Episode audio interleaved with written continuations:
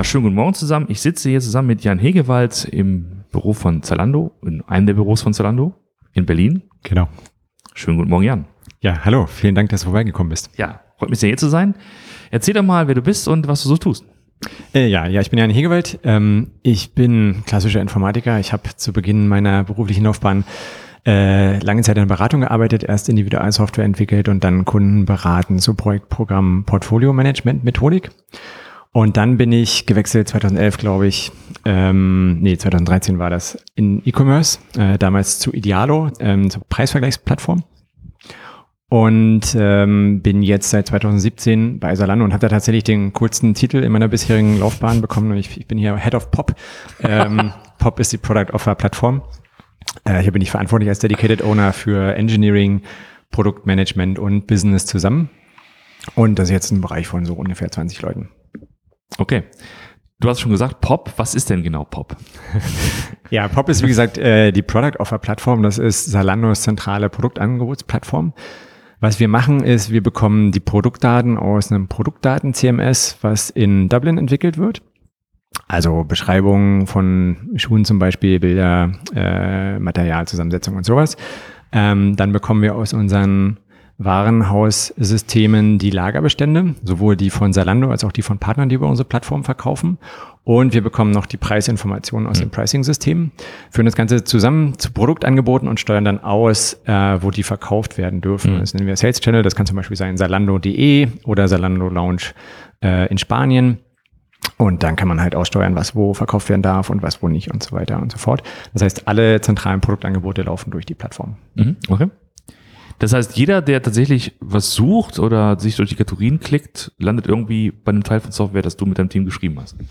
Ja, die landen nicht bei dem, bei der Software, weil wir keine Oberfläche haben. Ja. Wir sind tatsächlich die, die Datenlieferanten im Hintergrund, aber alles, was man da sieht, äh, sowohl in der Suche als auch im Katalog, als auch auf den Produktdetailseiten, sind Daten, die von uns sozusagen zusammengestellt und ausgespielt worden sind. Okay. Kannst du mal so eine Größenordnung nennen, wie viel, mit wie viel Bestellungen und Besuchen ihr so zu tun habt? Ja, klar, gerne. Also wir haben derzeit 28 Millionen aktive Kunden mit über 300 Millionen ähm, monatlichen Besuchen. Äh, interessanterweise sind davon über 80 Prozent mittlerweile auf mobilen Geräten. Okay. Ähm, und wenn man auf Bestellungen guckt, äh, haben wir 2018 so 116 Millionen Bestellungen äh, abgewickelt. Wow, okay, das, das bedeutet, also ihr habt sozusagen neben dem funktionalen Thema immer ein Skalierungsthema. Ja, auf jeden Fall. Also das gerade auch bei uns äh, ein Thema bei Product auf der Plattform. Wir können in der Spitze reichen wir so 40 bis 50.000 Produktangebotsupdates pro Sekunde an diese Sales Channel, okay. wo dann Änderungen im Preis, im Lagerbestand und so weiter ähm, äh, zu den Frontends durchgereicht werden. Okay. Ja, dann kann man sich schon so langsam vorstellen, dass es eine einigermaßen komplexe Aufgabe ist, die du jetzt nicht alleine machst, sondern du hast ja ein Team, ja, genau. das dich unterstützt.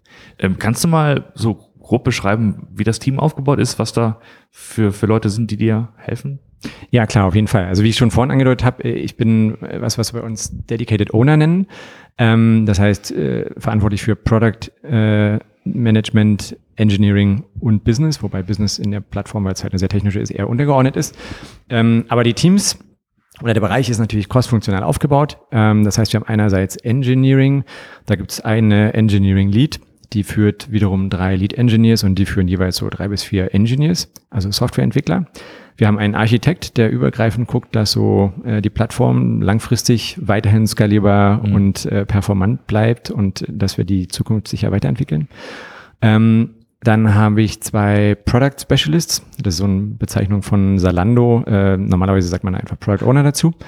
Ähm, die kümmern sich halt um tatsächlich die Produktmanagement, dass wir Dinge machen, die für den Kunden einen äh, Impact haben und dass das richtig priorisiert ist. Und dann haben wir im Bereich noch einen Agile Coach, der kümmert sich so um die Themen wie Teamzusammenarbeit, übergreifende Organisation und solche Dinge. Und diese insgesamt 20 Leute, wie gesagt, haben wir seit kurzem, also seit kurzem ist falsch, seit Anfang des Jahres organisiert in einer Form, die neu ist. Ähm, vorher hatten wir diese klassischen Komponententeams, das heißt, eine Gruppe oder ein Team von Entwicklern kümmert sich um ein festes Set von technischen Services. Äh, und wir haben jetzt ein neues Modell, da machen wir so flexible Mission Teams. Das heißt, wir formen ein Team um ein Business Goal. Äh, das Team arbeitet daran und äh, löst sich danach wieder auf und arbeitet dann äh, in einer unterschiedlichen Zusammensetzung an anderen okay. Zielen. Ja, da würde ich auch gleich gerne mal drauf zurückkommen, weil wir haben uns ja auch vor allen Dingen über dieses Thema ähm, agile Teams und agile Organisationen auch kennengelernt äh, vor keine Ahnung, x, x Monaten, Jahren, wie auch immer, ich weiß ich gar nicht mehr. Ich auch nicht. ähm, also müsste zwei Jahre mindestens her Ja, ja, mindestens, glaube ich, zwei Jahre, genau. Ja. Äh, okay, das heißt ungefähr 20 Leute, die an diesem, an diesem Thema arbeiten, mhm. so roundabout. Ein bisschen mehr aus einer High-Level-Perspektive. Was ist denn gerade technologisch das, was ihr, was ihr macht? Also was sind so die Prinzipien? Nutzt ihr mehr Eigenentwicklung? Nutzt ihr mehr Standardsoftware? Nutzt ihr Open Source? Was sind, was sind so die Sachen, die ihr, die ihr, die ihr da macht? Mhm. Also jetzt speziell in meinem Bereich ähm, nutzen wir natürlich ganz viel Eigenentwicklung. Also da gibt es keine Produktsoftware, die das, was wir tut, also aber sehr spezielles könnte, aber auch in, in der Skalierung nicht. Ähm, das heißt, sehr viel ist selbst gebaut, was wir da technisch einsetzen. Ähm, wir sind eine Streaming-Plattform, also wir bekommen diese ganzen Updates und reichen die weiter. Ähm, ähm, für das Streaming setzen wir Nakadi ein. Das ist ein eigenes Open-Source-Produkt von Salando, was auf Kafka-Queues aufsetzt. Mhm. Ähm, wir haben ein bisschen Java im Einsatz. Wir machen auch ganz viel Scala in erster Linie. Und für dieses ganze Processing äh, nutzen wir Acker Cluster.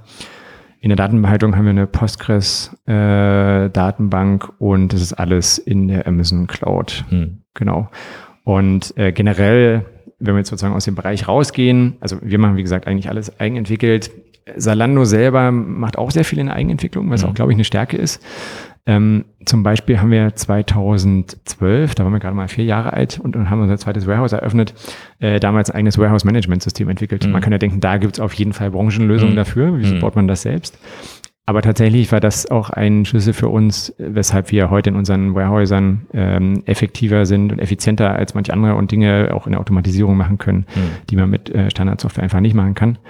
Äh, und ich würde ein anderes Beispiel nennen aus einem ganz anderen Bereich. So HR ist ja immer so ein Ding, wo man denkt, ja, ist ja alles standardisiert, mhm. da kann man auf jeden Fall Produktsoftware kaufen.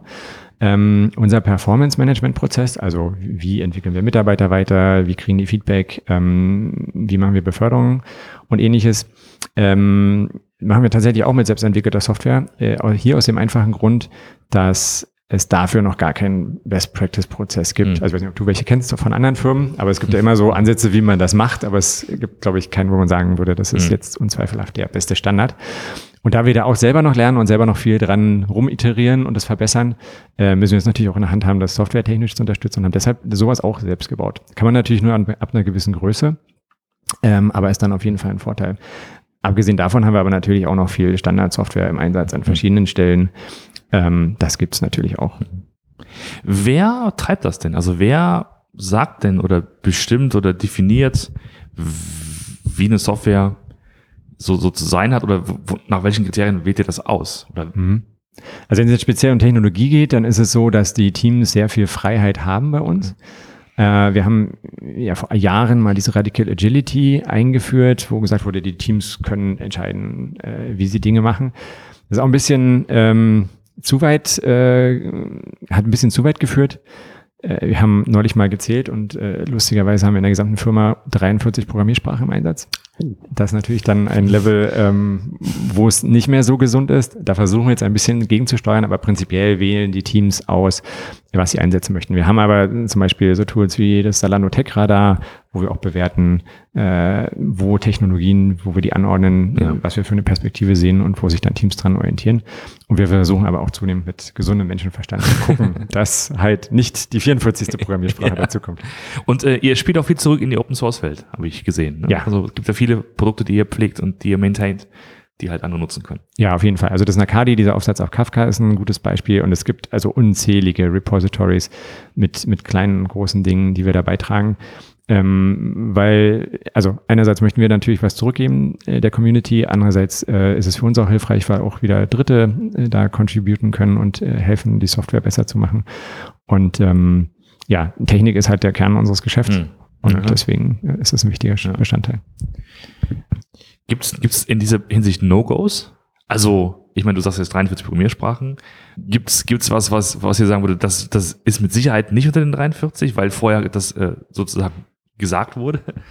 Also ich habe mal in die Liste geguckt, da stehen selbst so Sachen drin wie Visual Pascal, äh, Visual Basic und Pascal. Damit habe ich früher, also vor ganz vielen Jahren, auch mal programmiert.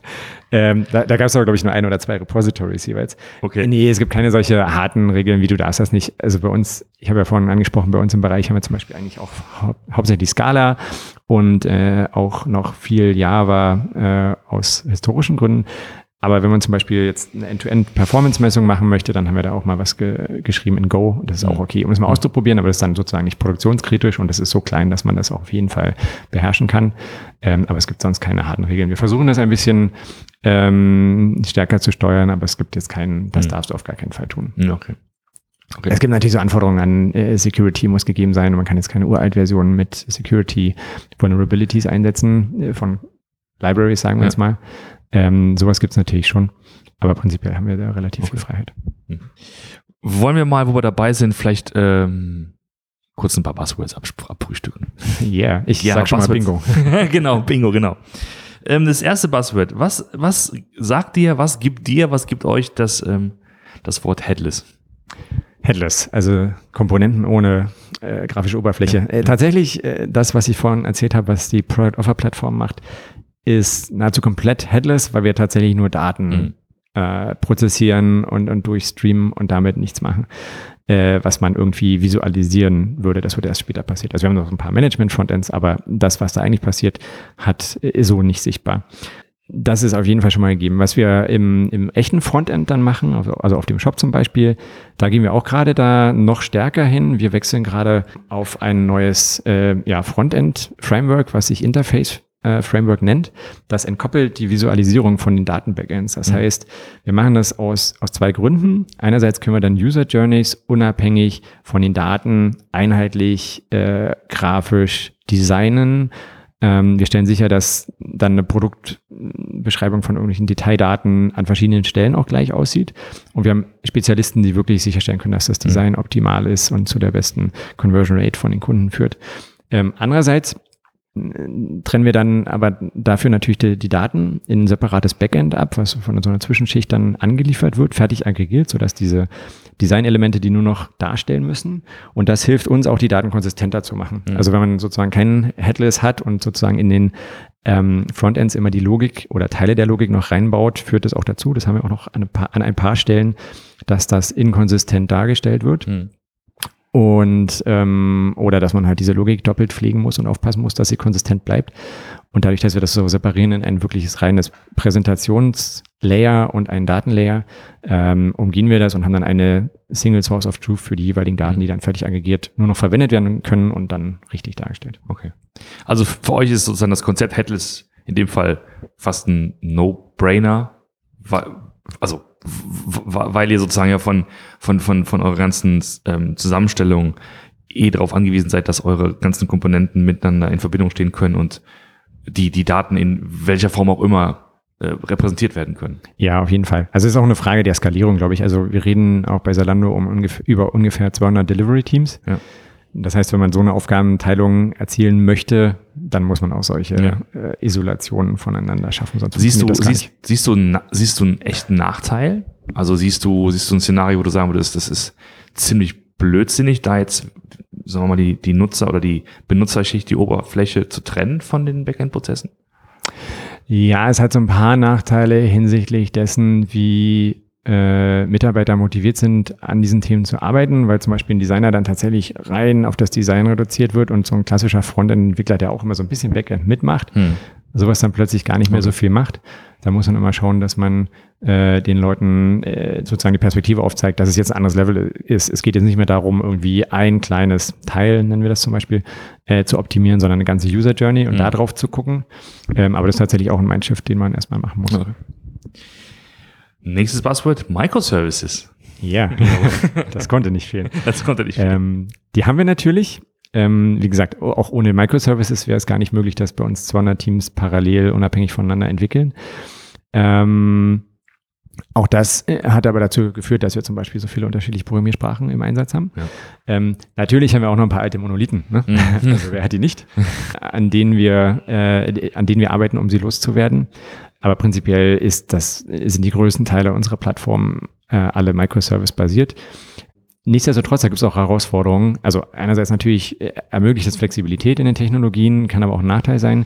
Äh, zum anderen, was man ja gerne gar nicht so äh, bedenkt im ersten Moment, ein Architekturprinzip von Microservice ist ja dieses Shared Nothing. Das mhm. heißt, jeder Service sollte die Daten, die er braucht, selber halten. Und das führt aber dann auch dazu, dass wir die redundant haben. Also mein Bereich zum Beispiel ist mhm. ein bisschen gewachsen in der, in der Verantwortlichkeit über die letzten anderthalb Jahre. Äh, und wenn man da jetzt drauf guckt, weil das früher mal andere Teile waren, äh, dann sieht man, dass die Datenhaltung so vierfach redundant bei uns ist. Wir halten aber dummerweise alle Daten, also das gesamte Sortiment von Zalando, was so über 400.000 äh, Produkte sind. Und das heißt, und das ist auch alles in der Cloud, das heißt, das ist dann alles auch eine Kostenfrage. Und mhm. da muss man sich dann überlegen, und das machen wir auch zum Beispiel gerade, dass man diese Datenhaltung wieder zentralisiert und konsolidiert, äh, um diese Mehrfachkosten einzusparen. Ähm, und das ist halt gar nicht so einfach. Und diese Microservice-Architektur ermöglicht natürlich sowas äh, leicht äh, mhm. entstehen zu lassen. Und ähm, das ist eine Herausforderung, die es halt definitiv gibt. Mhm. Und mit diesen Microservices kommt ja auch dann die Orga-Struktur. Nach der reinen Lehre wäre es ja so, dass so ein Service oder mehrere Services von einem Team gepflegt und gebaut werden und maintained werden so dass es wenig Berührungspunkte gibt oder dass man so autonom arbeiten kann als Team. Ja, genau. Also das auf jeden Fall. Das ist ein ganz wichtiger Punkt. Ähm, wie gesagt, sonst würde die, die, diese Skalierung, wie wir sie bei Salando haben, in, in der Form von wie viele Teams hier parallel arbeiten, gar nicht funktionieren. Also auch dieses, andere Firmen haben manchmal so Probleme wie wir releasen irgendwie äh, synchronisiert und dann, weil das so aufwendig ist, schaffen wir das nur einmal im Quartal oder so, mhm. diese klassischen Ansätze. Hm. Äh, sowas haben wir gar nicht. Also jeder kann bei uns jederzeit releasen. Es gibt natürlich diese Abhängigkeiten, die man beachten muss, mhm. äh, aber prinzipiell ist das äh, unabhängig voneinander. Mhm. Macht er das, also was in, dieser, in äh, diesem Bereich ja immer so die Runde macht, ist dieses ähm, äh, Spotify-Modell, so mit, äh, so du hast diese, die Squads und die Tribes und die Teams und so. Ist das auch was, was ihr dann lebt oder habt ihr dann sozusagen eine Zalando-Variante entwickelt, wie ihr das macht? Die Antwort darauf ist, glaube ich, zweigeteilt. Also das eine ist tatsächlich, äh, bei mir im Bereich machen wir, also ich, ist jetzt nicht genau das, weil es vor allen Dingen nicht diese Skalierung ist und es gibt nicht dieses Quad Square, aber wir machen halt Teams, die wir tatsächlich um Themen formen und zeitlich begrenzt formen und dann in andere Themen äh, übergehen und dann auch in andere Teamstrukturen. Äh, das machen wir bei mir im Bereich. In, äh, im, Im größeren Rahmen ist es so, dass wir schon noch eher eine, äh, ja, eine ganz normale Abteilungsorganisation, sage ich mal, hm. haben. Wobei das aber auch nicht ganz so ist. Also wir haben jetzt zum Beispiel eine Organisation, die hat so ähm, vier Hauptpillar und dazu gibt es quer dazu zum Beispiel Programmteams. Wenn man bei uns so ein Thema anguckt wie Sizing, also Sizing ist so das größte Problem in der Fashion-Industrie oder die größte Herausforderung ähm, weil natürlich Retouren maßgeblich dadurch bestimmt werden, dass du irgendwas kriegst, was dir nicht passt, oder du hast gleich, viele bestellen auch gleich zwei Größen, um dann die zu behalten, die passt. Äh, und wenn man das löst, äh, wäre das natürlich ein sehr großer Hebel, also einerseits was Nachhaltigkeit angeht, aber auch was ähm, sozusagen Pakete angeht, die der Kunde überhaupt bekommt und die Rücksende-Thematik und so weiter und so fort. Und wenn man das anfasst, dann muss man aber ganz viele Themen anfassen. Mhm. Also du findest bei uns zum Beispiel auf der Produktdetailseite eine Empfehlung, die dir sagt, ähm, das solltest du doch mal eine Nummer größer kaufen, weil dieser Hersteller mal ein bisschen kleiner ausfällt. Ähm, oder wir empfehlen genau dir halt da diese Größe. Ähm, das hat aber auch ganz andere Aspekte, die in der Content Production äh, relevant sind. Also da, wo wir die, den Content erstellen, wo die äh, Modelle geshootet werden und so weiter. Und das ist halt sehr über, übergreifend und äh, dazu haben wir zum Beispiel diese Programmteams, die dann ähm, end-to-end -end arbeiten können. Und dann haben wir ein, ähm, ein Modell, was ihnen ermöglicht, auch auf, auf fremden Softwarekomponenten mhm. eigene mhm. Änderungen einzuspielen. Also sie mhm. brauchen dann zum Beispiel neue Attribute, ähm, wie ob jetzt eine Passform eher schlank ist oder eher weit. Und ähm, um die einzubauen, müssen die zum Beispiel auch bei uns dieses Attribut einbauen und dann sollen sie in der Lage sein, das auch selber zu machen, mhm. eventuell und nicht immer auf uns warten zu müssen. Mhm, okay, verstehe. Okay, wenn man so jetzt mal noch ein bisschen konkreter an die Sache rangeht, äh, kannst du mal ganz kurz den Weg skizzieren von, von der Business-Anforderung zu dem, was dann du und dein Team tut? Mhm. Ja, also genau, wenn wir es im Kleinen machen, also was mein Team macht, ähm, haben wir natürlich auch eine Produktmanagement-Methodologie. Ähm, einerseits haben wir ein Modell, das heißt 4D. Äh, das heißt, Discover, ich finde heraus, was eine Problemstellung ist, die der Kunde hat, dann Define, ich definiere das Problem. Design, ich überlege mir mehrere äh, Lösungen dafür und Deliver, ich implementiere das Ganze. Das ist so eine Mischung aus Lean, äh, Startup und Design Thinking. Und was wir auch machen, ist äh, Working Backwards Methodologie von äh, Amazon. Das heißt, man fängt an mit, was will ich denn als Effekt für den Kunden erreicht haben? Ähm, wie soll sich das äußern für ihn? und ähm, oder für sie in unserem Fall meistens ähm, und arbeite von da dann rückwärts. Ähm, und das ist dann ganz klassische Produktmanagement-Arbeit, ähm, die da passiert. Das heißt, äh, wir machen, wir haben, also kommt drauf an, was es immer für eine Anforderung ist, aber wir machen halt User Research, ähm, wir machen vielleicht AB-Testing von verschiedenen Dingen, die wir uns mal überlegt haben, implementieren das Ganze irgendwann. Äh, in meinem Bereich spezifisch äh, muss das Ganze auch noch priorisiert werden natürlich. Ähm. Also das muss es immer. Und dann startet eine Mission, die das Ganze umsetzt und ausrollt. Ähm, und so machen wir das so im Kleinen. Im Großen ist es so, wir haben auch den OKR-Prozess, also Objectives and Key Results. Ähm, aus meiner Sicht funktioniert es nur halb. Es hat so ein paar Schwierigkeiten. Einerseits fokussiert man immer auf den Zeitraum, den man da verwendet. Also bei Salando ist es ein halbes Jahr, für die wir die OKRs setzen. Da muss immer zu Beginn des halben Jahres muss alles abgestimmt sein. Mhm. Ja, ich muss überall hinrennen, muss auf jeden Fall alles, was ich machen möchte, ähm, committed bekommen. Und um das dann machen zu können tatsächlich und auch die, die Zulieferungen zu bekommen, die ich brauche. Ähm, und am Ende des halben Jahres ist dann so, dass aber alles plötzlich dann wieder fallen gelassen wird, weil die nächsten OKRs kommen. Das heißt, so, so ein nachhaltiges strategisches Denken ist da immer so ein bisschen äh, konterkariert davon. Mhm. Was wir jetzt deshalb gerade machen, ist zu einem rollierenden Priorisierungsprozess auf, auf einer höheren Ebene zu kommen, wo man tatsächlich rollierend quasi im Backlog hat. Äh, da wird dann zentral darüber entschieden, machen wir das, um auch sicherzustellen, dass wir alle Kapazitäten haben für das. Also es nützt ja nichts, wenn, wenn quasi fünf von sechs Bereichen, die was zuliefern müssen, zuliefern können und der sechste nicht. Mhm. Da gibt es ja trotzdem keinen Kundennutzen. Deswegen versuchen wir das dann äh, vorher sicherzustellen und äh, in der Priorisierung dann zu sagen, das machen wir, das machen wir nicht. Mhm. Aber es ist eine Herausforderung, definitiv. Das, ist, das glaube ich. Und vor allen Dingen, wenn, wenn die Teams da dauernd wachsen und oder das Unternehmen natürlich wächst. Ne? Ja, und vor allen Dingen muss man halt auch gucken, bei einem Unternehmen der Größe, es ist ja wie immer, es mangelt ja nicht an Ideen, es mangelt ja immer an Umsetzungskapazität. Ja. Das heißt, so die, den Anteil von gleichzeitiger Arbeit zu begrenzen und zu fokussieren, ist so die große mhm. Herausforderung. Ja.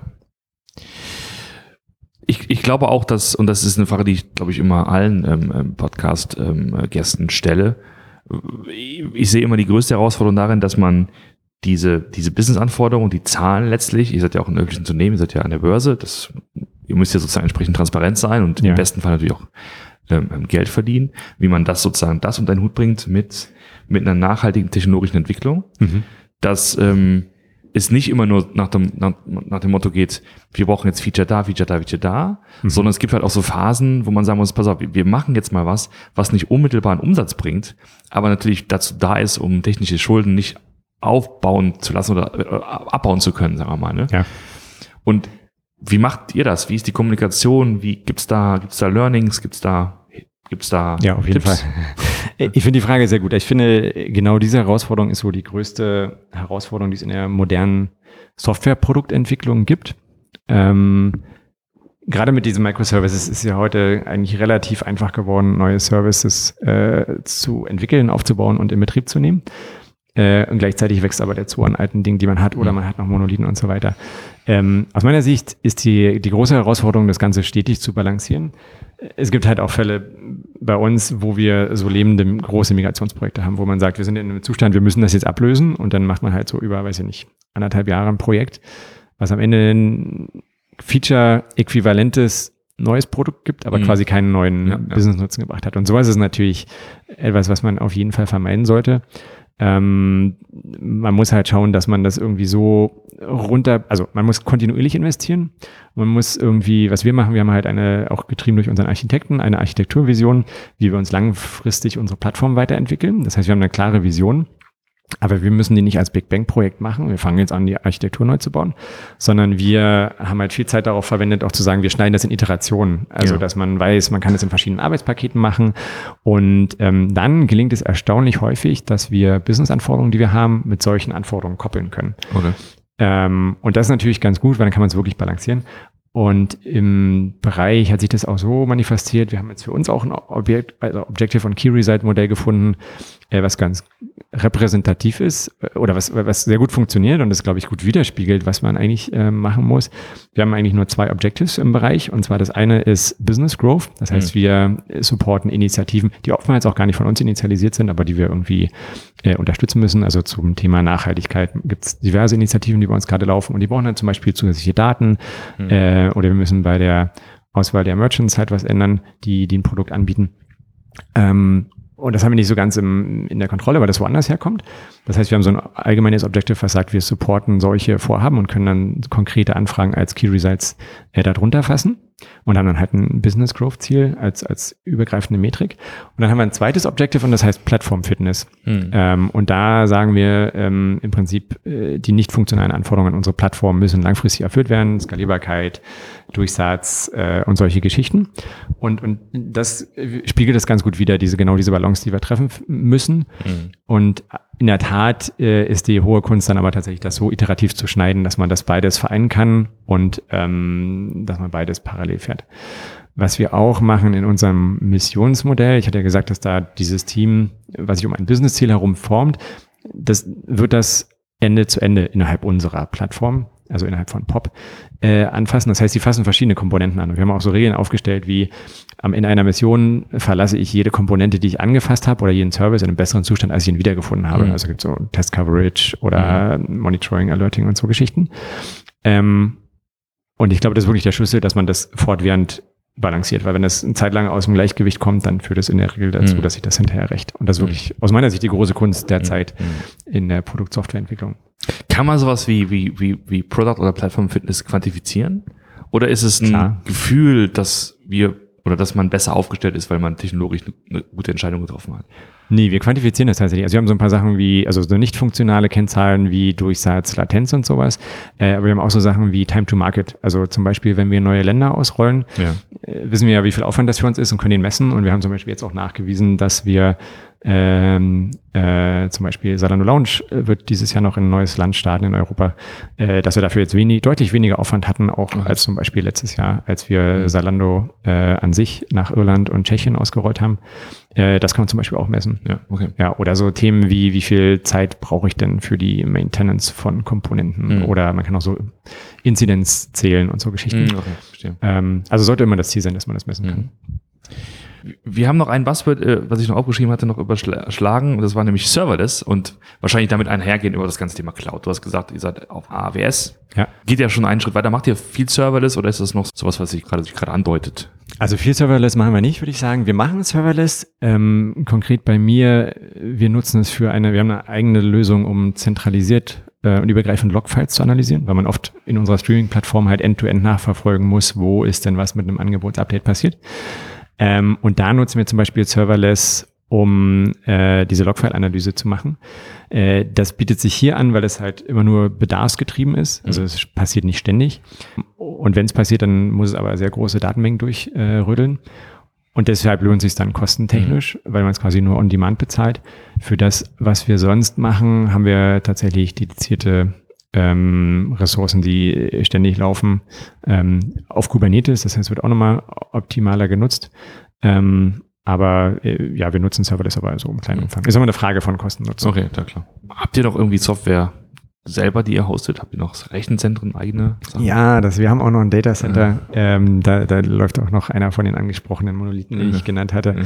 Ähm, wir arbeiten daran, das auch loszuwerden. Aber es ist halt echt, äh, also wie auch schon vorhin gesagt, das ist eine große Herausforderung. Wie mhm. wird man das, was man früher mal aufgebaut hat, auch wieder los, wenn man ja, neue klar. Sachen hat? Ja. Ich erinnere mich noch daran, ich weiß nicht, ob das, ob das der Monolith ist, aber ähm, äh, Anfang, nicht Anfang der 2000, 2008, 2009, 2010 ungefähr, so in dieser ersten Magento-Welle, sag ich mal, mhm. äh, da war ich bei einem Vortrag der, von der PHP User Group. Da geht es darum, dass Magento damals die Plattform war für Zalando. Mhm. Und schon damals war halt klar, Mensch, das braucht ewig viel Blech, um es einigermaßen performant zu haben. Ne? Ja. Ist das noch was? Wie, steckt noch ein bisschen Magento bei euch drin? Oder habt ihr irgendwie noch an einer abstrusen Ecke noch diese Software am Laufen? Also ich bin mir, also ich kann es jetzt nicht hundertprozentig sagen, aber ich bin mir ziemlich sicher, dass äh, kein Magento noch irgendwer steckt, irgendwo steckt. Äh, lustigerweise Teile, also es lebt trotzdem ein bisschen weiter, was ich gerade auch gelernt habe, ist, das Datenmodell hat sich ein bisschen fortgesetzt. Das Magento-Datenmodell basiert ja irgendwie so auf Simples, Config und Model und das verwenden wir tatsächlich noch, ja. aber losgelöst von Magento. Okay. Das, äh, das ergibt aber inhaltlich auch Sinn. Ist auch ein bisschen beruhigend.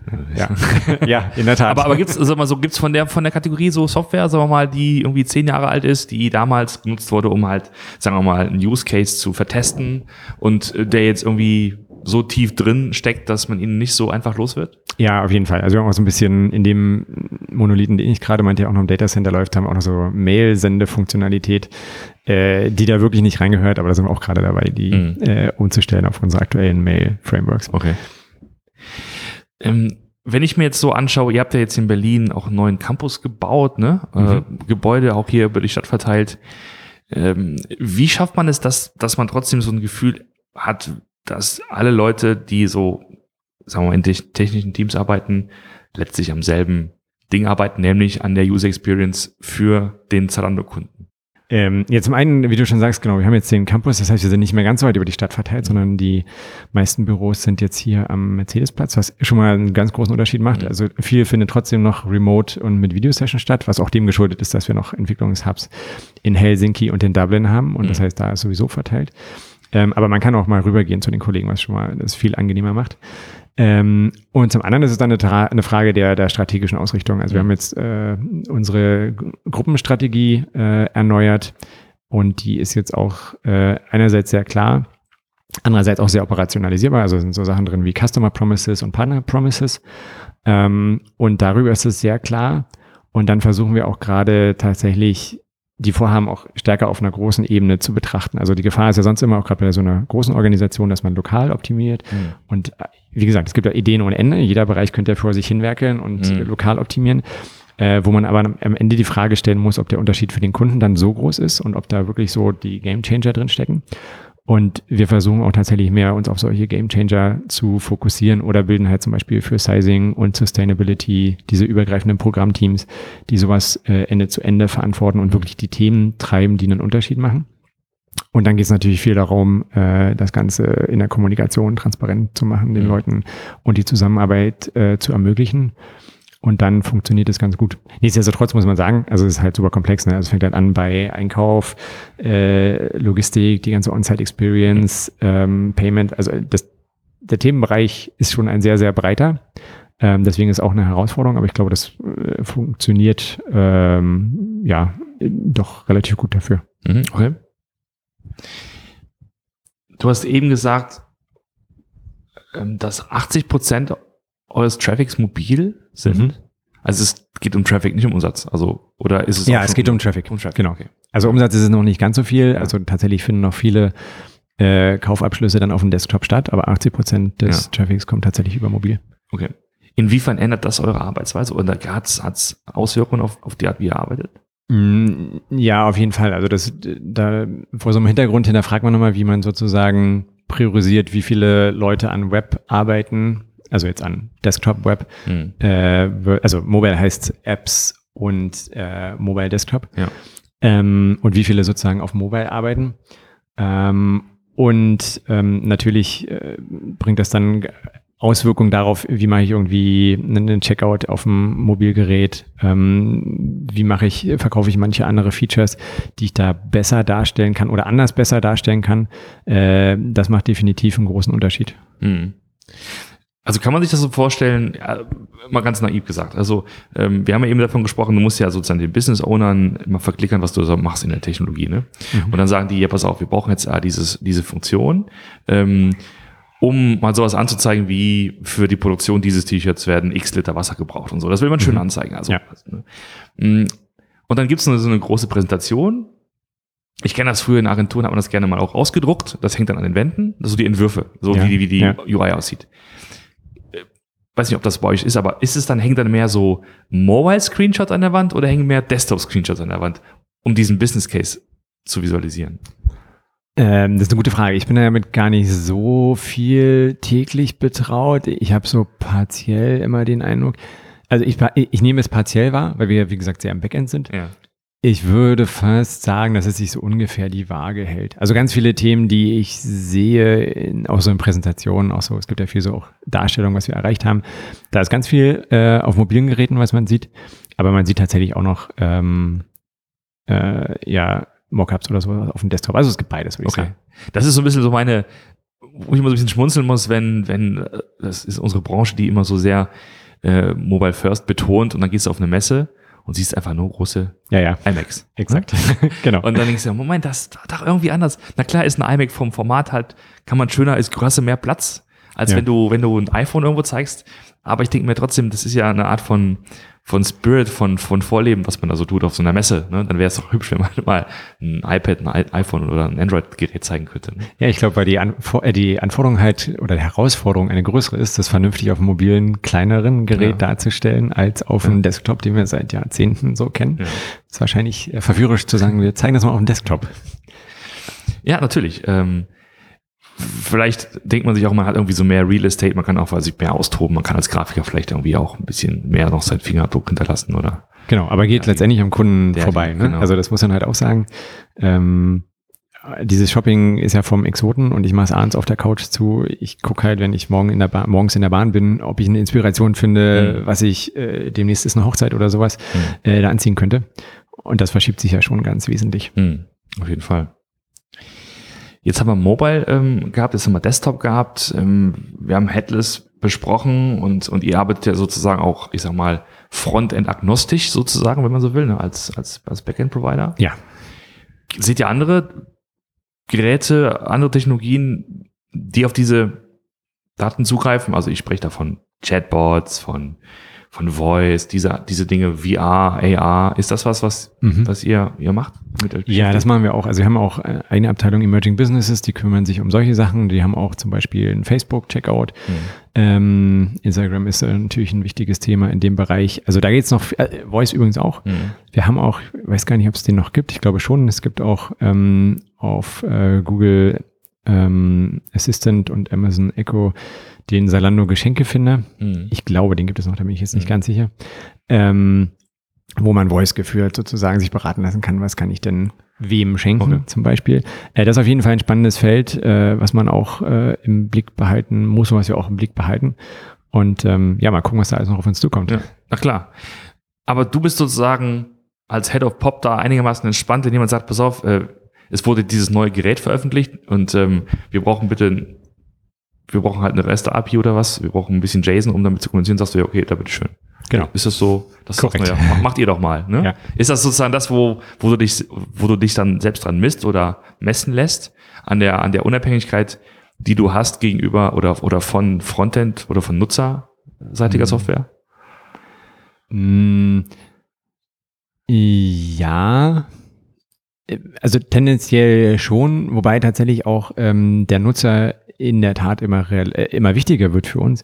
Äh, wir haben ja auch unser Loyalty-Programm Salando Plus, da kriegst du Sachen schneller geliefert und ähm, eventuell auch später mal früher Zugriff auf Sales-Events und sowas. Und dann wird es für uns auch wieder relevant, wenn es um die Verfügbarkeit von Angeboten geht, zu wissen, bist du jetzt ein Pluskunde oder nicht. Mhm. Und dann wird es für uns wieder relevant. Aber tatsächlich sind wir heute auch schon quasi Frontend-agnostisch. Also die Daten, die wir produzieren, die gehen mhm. einerseits auf die normale Salando-Website, mhm. die heißen bei uns intern Fashion Store, äh, aber auch zur Salando Lounge. Mhm. Also die kriegen auch die Daten von uns zum mhm. Beispiel.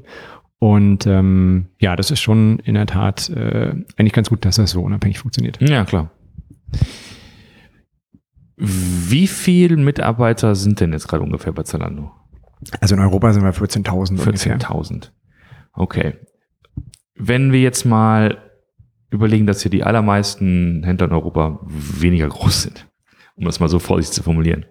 Ähm, und gibt es Learnings, die du auch kleineren Marken und Händlern mit an die Hand geben wollen würdest aus der Erfahrung bei Zalando?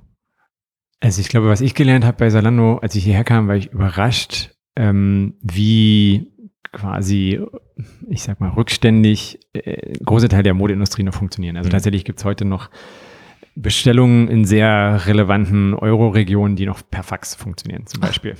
Schau mal an. Wo ich dachte, was? Ist das tatsächlich so? Ja. Ähm, und äh, das darf man auf keinen Fall unterschätzen. Also diese ganze Digitalisierung ähm, des ganzen Geschäftsmodells, die schreitet voran und man sollte da, glaube ich, fit sein. Ich wollte ich wollte eher so darauf raus, was sind das so, so wie man, also wie man Teams organisiert, weil, weil viele ja hingehen und sagen, Mensch, ich bin jetzt äh, Händler, ich mache Mode oder jede andere Branche, ist ja egal, ne, was, was für eine Branche. Ich mache jetzt mal dieses agile Dings. Mhm. Ich, ähm, ich stelle mir Leute ein, ich mache mal agil, ja. ich mache jetzt Sprints und dann werde ich hier, dann rocke ich den Markt. Ja. So. Dann sagst du, kannst du schon machen, ja. aber pass auf, dass dir das eins, zwei, drei nicht passiert. Ja, okay, ja, alles klar. Ähm, Also prinzipiell, glaube ich, bin ich fest davon überzeugt, dass der agile Ansatz der richtige ist. Äh, jetzt muss man aber verstehen, was agil ist. Ist ja auch so ein maximal überladenes Passwort. Also ich glaube, für mich ist es in erster Linie eine Mindset-Frage. Das ist für mich sozusagen, das, der Kern des Ganzen ist iterieren. Wir leben halt in einer Welt, die so komplex ist und sich so schnell verändert, dass diese Langfristplanung wenig Wert hat und viel kostet. Deswegen iterieren und vor allen Dingen iterieren mit sehr starkem Kundenfokus. Das ist, was ich auf jeden Fall empfehlen würde. Das heißt, schnell an den Kunden verproben, Sachen auch verwerfen, äh, wenn die nicht funktionieren, neue Sachen ausprobieren äh, und tatsächlich schnell ausprobieren. Das andere ist ähm, Partizipation. Also dieses klassische Top-Down-Entscheiden ist was, womit man heute auch keinen Blumentopf mehr gewinnt, äh, weil dieses zentrale Wissen an, an oberster Stelle zu haben, ist gar nicht möglich bei der Komplexität. Und das Ziel sollte immer sein, die Entscheidung soweit äh, zu den Experten zu delegieren, äh, soweit möglich äh, wie möglich äh, im operativen treffen zu lassen. Und damit das funktionieren kann, ist dann der dritte Punkt irgendwie Transparenz, die man mhm. braucht. Das heißt, man muss irgendwie ähm, tatsächlich hohe Transparenz allen Mitarbeitern geben darüber, was passiert, wieso diese Dinge passieren, ähm, was ansteht und ähnliches, damit die in der Lage sind, genau diese selbstorganisierte äh, Partizipation auszuüben. Und ähm, was dann und ich glaube, das ist sogar im Kleinen einfacher als im Großen. Äh, was ganz wichtig ist, ist tatsächlich die, die, obwohl man sozusagen eine Selbstorganisation hat und Entscheidungen auf so weit wie möglich auf der operativen Ebene zu treffen als Ziel hat, ist es super wichtig, dass man strategische Guidance hat. Das mhm. heißt, irgendeine klare Richtung, an der man sich auch operativ orientieren mhm. kann, weil es gibt halt immer Abwägungen zu treffen. Und wenn man das hat, also eine klare Strategie und dieses Mindset dann für die Umsetzung, ich glaube, dann ist man schon ganz gut aufgestellt und kann mhm. hoffentlich einiges erreichen. Was ist denn so der erste konkrete Schritt? Stell dir mal vor, du hast da so ein Team, zehn Leute, also das Mhm. Die, die heißt noch nicht mal Team, sondern die heißen EDV-Abteilung. Die heißen wirklich EDV-Abteilung. So. Ja. und es und äh, da gibt's da gibt's halt, sagen wir mal, drei Leute, die sind ganz fit ähm, in, in, in Datenbanken. Da gibt's ähm, ein, zwei Designer. Ja. Ansonsten machen die einfach alles, was ansteht. Mhm. So. Und die arbeiten so nach einer, nach so einer Vorlage, dass dann vielleicht einmal im Jahr wird geschaut. Das wird auch hübsch bei uns im Shop und dann arbeiten wir es runter. Ja. Wichtig immer, wichtiger sozusagen Meilenstein ist immer was Weihnachten. Ja. Um das Klischee immer noch mal zu bemühen, die, die, die Schneeflocken, die runterkommen ähm, äh, auf der Webseite. Ja. Ne? Oder jetzt Cyber Week steht äh, Cyber Week natürlich auch ja. immer so ein Thema, klar. So, wie kommst du von diesem Status quo mhm. hin zu einer agilen Arbeitsweise? Mhm. Weil was du sagst, das ist nachvollziehbar, klar, das äh, sieht man auch, dass das bei euch erfolgreich ist. Aber das ist ja erstmal abstrakt. Was sind dann so ja. konkreten Schritte, die man tun sollte, um so morgen damit anzufangen, ein Stück weit sich agiler zu machen? Ja, also ich glaube, ganz entscheidend ist, was ich anfangs gesagt habe, das ist eine Mindset-Frage. Was auch heißt, es geht nicht so von heute auf morgen, sondern man muss das schrittweise einführen. Ähm, ich glaube, was wichtig ist, ist erstmal so einen sauberen Priorisierungsvorgang oder Prozess zu haben. Also was du beschreibst, da kann ich mir auch vorstellen, äh, quasi bildlich, wie dann der Geschäftsführer kommt und sagt zum Entwickler, du sag mal, das wäre übrigens auch noch schick im Shop, mach Richtig, doch mal bis nächste genau, Woche. Genau, das meine ich. Das ist ja ähm, wahrscheinlich in vielen Bereichen auch Realität. Ja. Genau, genau, ja, ja, ich hab's vor mir. ähm, ich glaube, da ist es wichtig, erstmal die Rolle von, von Produktmanagement äh, nicht zu unterschätzen. Also tatsächlich ist es alles eine Tech-Frage, aber um tatsächlich die richtigen Dinge zu machen und alle haben begrenzte Kapazitäten, ist es wichtig, dass die Priorisierung richtig ist, dass man weiß, dass man das Wichtigste macht und dass das so vorbereitet ist, dass man es auch tun kann. Mhm. Deswegen Pro Produktmanagement, habe ich Projektmanagement gesagt? Ich meinte mhm. Produktmanagement, mhm. falls ich Projektmanagement gesagt haben sollte. Ähm, das heißt, man braucht irgendwie einen vernünftigen Produktmanagement-Prozess. Ob man jetzt einen Product Owner hinsetzt, was, was ich empfehlen würde, oder ob man sozusagen äh, wenn man noch so klein ist, dass man sich das nicht äh, leisten möchte, von der, Strate von der Geschäftsführung strategische Vorgaben macht, das ist ja okay. Ähm, aber man sollte eine klare Priorisierung haben. Die kann sich auch ändern, aber sie sollte sich halt nicht täglich ändern. Mhm. Und wenn sie sich ändern, dann sollte sie sich halt auch fundiert ändern. Das heißt, weil wir tatsächlich irgendwas äh, entdeckt haben, was jetzt schneller einen höheren Impact hätte. Das ist das Allerwichtigste. Und ähm, was ich dann auch äh, bei uns die Erfahrung gesammelt habe, ist, je näher ich die Engineers daran bringe, zu verstehen, was sie da eigentlich tun mhm. und wofür sie das tun, mhm. desto eher habe ich auch deren Commitment, ähm, dass sie das machen und nach bestem äh, sozusagen Bemühen machen. Äh, und desto mehr kümmern die sich auch darum, dass es am Ende funktioniert. Also wenn ich in diesem Modell bin, ich reiche mal in meine EDV-Abteilung folgendes Ticket rein. Also ich schreibe das halt als, jetzt als Story auf und nicht mehr als, was auch immer, Spezifikationsdokument vorher. Und dann sollen die das mal machen. Mhm. Dann würde es halt auch nichts ändern. Wenn ich die aber zum Beispiel mitnehme in, ähm, weiß ich nicht, zu User Research oder sowas äh, und die mit reinsetze und die mal erleben lasse, wie ein Kunde tatsächlich mhm. tickt, mit dem Shop umgeht mhm. und sowas, hat das ganz krasse Effekte äh, in dem, wie die sich mit dem Thema identifizieren, wie sie Verantwortung dafür übernehmen, mhm. wie sie das Ende zu Ende treiben. Das macht natürlich nicht jeder Entwickler, mhm. muss aber auch gar nicht. Mhm. Wenn im Team sozusagen zwei, drei Leute da Lust haben, also zum Beispiel die drei, die du genannt hast, mhm.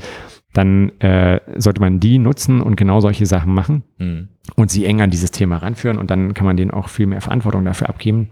Und ähm, dann hat man auch ganz schnell so Ausstrahleffekte, dass andere denken, oh ja, okay, die machen ja spannende Sachen. Mhm. Und tatsächlich die Motivation, also das sehen wir auch mit unseren Missionsmodellen, wenn Entwickler nicht mehr arbeiten an, mach mal bitte hier Feature X in deiner Komponente und danke, sondern hey, wir, wir äh, ermöglichen hier, dass wir zum Beispiel einen Launch-Kalender haben für Sneakers, wo man mhm. die nächsten heißen Sneakers schon mal sehen kann, wann die äh, gelauncht werden, hat das eine ganz andere Identifikation und Motivation mhm. zur Folge. Okay.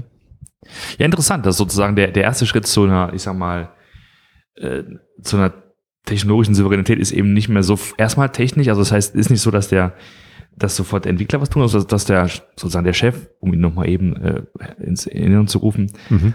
ähm, dass er jemanden hat, einen Produktowner, der nicht sofort Brumm programmiert, sondern der erstmal Dinge priorisiert, vielleicht ein bisschen dem, dem Geschäftsführer ein bisschen Gegenwind gibt und sagt, pass mal auf, es gibt hier eine, eine Reihenfolge ja. und es gibt halt eine einigermaßen saubere Struktur, wie wir das halt so machen, wir, das machen müssen, sonst kriegen wir es nicht abgearbeitet. Ja, auf jeden Fall. Dass wir so einen brauchen.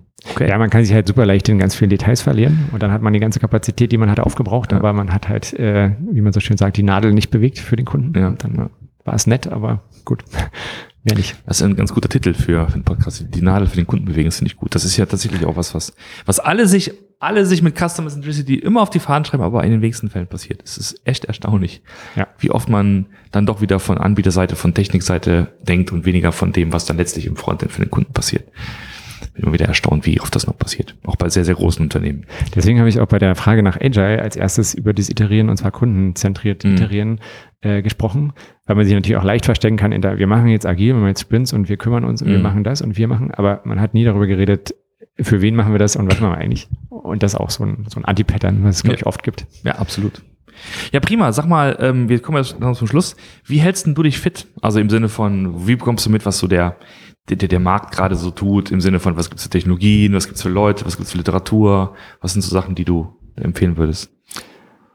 Ähm, so, also allgemein, was mich überhaupt fit hält, so geistig, ist äh, tatsächlich viel Podcasts hören und lesen. Podcasts ist aber echt einfacher, weil sich viel besser kombinieren lässt mit, weiß ich nicht, wenn ich auch Sport mache oder so. Mhm. Äh, oder stupide Gartenarbeit oder sowas, dann ist das super angenehm. Ähm, weil sonst ist es ja mit der Zeit immer ein bisschen schwierig. Ähm, das auf jeden Fall, dann äh, muss ich zugeben, ich bin hier relativ verwöhnt bei Salando. Es gibt relativ viel Dinge, äh, wir haben so, weiß ich nicht, ähm, die, die ähm, Research Guild oder, oder die Research Abteilung, die relativ viele Themen reinbringen, vor die man in Newslettern nachlesen kann. Ähm, ähm, dann tatsächlich relativ viel auch über Twitter. Mhm. Also gerade was auf dem Markt passiert. Okay. Ähm, ja, das ist so, würde ich sagen, das, ähm, ja. Okay. Und wenn man sich mal so ein bisschen mit dir oder deinem Team austauschen möchte, einfach mal so neugierig geworden ist auf den Jan, und ja. reden möchte, so. Also kann ich wärmstens, ähm, gerade wenn es um Agil geht, äh, danke für die Frage, ähm, äh, meinen Blog empfehlen, www.agil-geführt.de. Ja.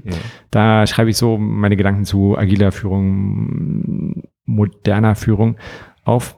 Ähm, und ansonsten bin ich erreichbar unter jan.hegewald.zalando.de. Cool. Und ähm, ja, genau. Suchst du noch Kollegen?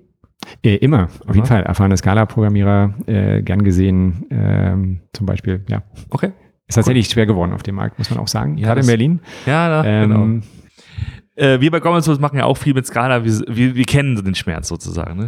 Ja, wobei ja. sich das auf alle äh. Programmiersprachen äh, erstreckt. Das ist mittlerweile echt äh, ein krasser ja. Markt geworden. Ich glaube, es ist eine gute Zeit, wenn, wenn man jetzt einiger, also einigermaßen fit in seiner Technologie ist, in Berlin wohnt, ja. kann man sich, glaube ich, ganz, ganz schön durch die Unternehmen programmieren. Ja, das stimmt. leider. Also, leider und ja, Teilweise gut, teilweise nicht ja, so gut. Richtig, genau. Du, dann danke ich dir sehr fürs Gespräch. Danke für, ähm, dass du Zeit hattest. Ja, vielen Dank fürs Vorbeikommen. Gerne. Und dann ähm, bis bald. Bis bald. Tschüss. Tschüss.